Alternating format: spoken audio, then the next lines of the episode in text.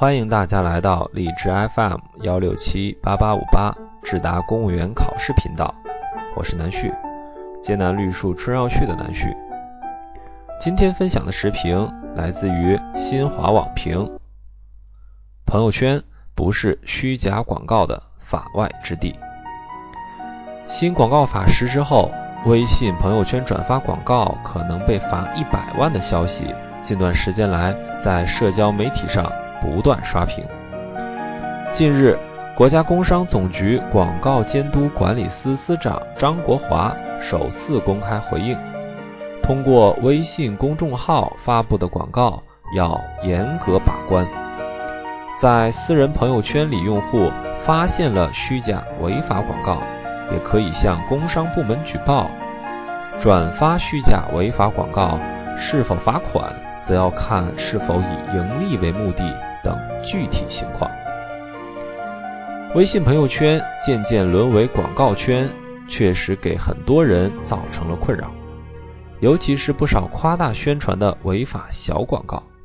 虽然明知可能让人上当受骗，但由于圈里都是熟人。卖东西、发广告的也都是朋友，碍于情面，不好意思公开举报，甚至还被友情所迫转发传播。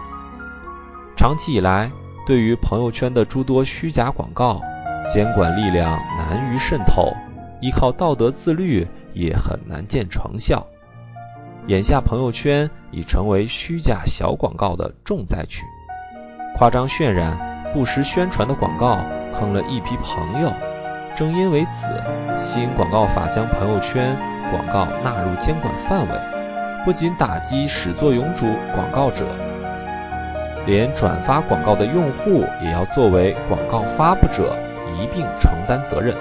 最高可被罚款一百万元，被称为史上最严的新广告法。重点之乱，能否一扫朋友圈广告诸多乱象，备受期待。当然，与电视广告、户外广告等常见的广告形式相比，朋友圈广告的制作方式、发布渠道、影响人群都有很大不同。如何将新广告法落实在执法实践中，还需要且行且观察。比如，针对社交媒体特有的转发广告现象，国家工商总局有关负责人就表示，要具体情况具体分析，而朋友圈也不必人人自危，转发广告要被连带处罚。一来是要被认定为虚假违法广告，只要是正当合法的广告，转发传播并不违法；二来还要对转发行为采取责罚相适应原则。新广告法。也有前置条件，广告经营者、广告发布者明知或者应知广告虚假，仍设计、制作、代理、发布。换言之，如果能认定转发广告时不知其为虚假广告，也不以盈利为目的的，那么转发者所负责任可能相当有限。需要强调的是。要针对朋友圈违法广告摸索出合理的执法尺度，必须建立在执法实践不断深入的基础之上。换句话说，首先要具备查处朋友圈违法广告的能力，在实践中查处了一批违法案件，才能谈得上如何制定刑罚的后续问题。而眼下，针对朋友圈广告执法。尤其是非经公众号等公开渠道，经私人朋友圈等私密渠道传播的广告如何规范，仍然是一大难题。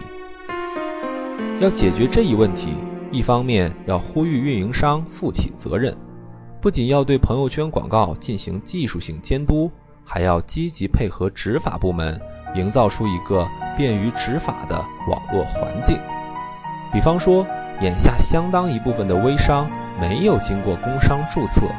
甚至连地址、联系电话等身份信息都不完善，一旦要追究虚假广告责任，非常困难。对此，运营商应提高微商注册登记门槛，探索推动实名认证等保障手段。另一方面，依然要调动广大网民的积极性。